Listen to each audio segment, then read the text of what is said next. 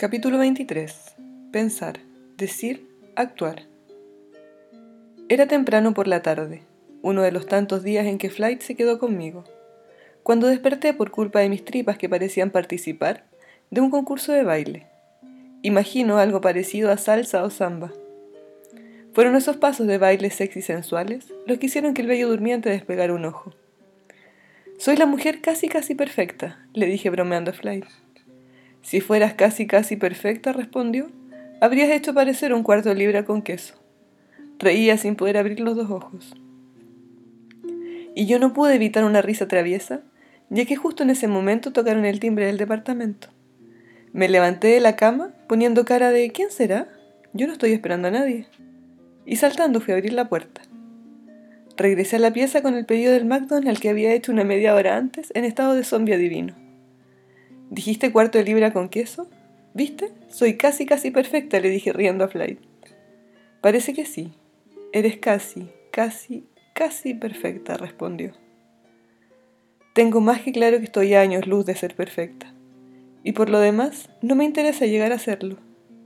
Algo perfecto es algo o alguien que no tiene errores ni fallas, y ya no puede ser mejorado. Creo por una parte que desear ser perfecto solo pone en evidencia que somos humanos, hechos para cometer errores.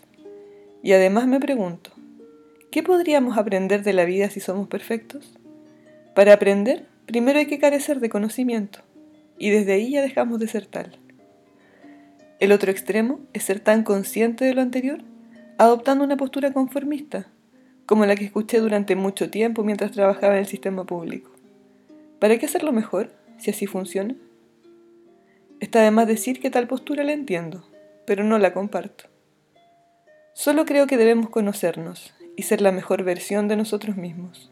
Desde ahí aceptarnos. Logrado eso o no, ser capaz de escuchar al otro en su verdad, que muchas o todas las veces puede ser diferente. Y eso es lo que suma. No juzgar al otro por pensar, decir o hacer. Todos tenemos formas diferentes de ver la vida y pintarla con los colores que tengamos o queramos ponerle. Sabiendo de antemano que si elijo para mi pieza rojo, por ejemplo, no puedo esperar que se vea verde, porque el rojo no me gusta.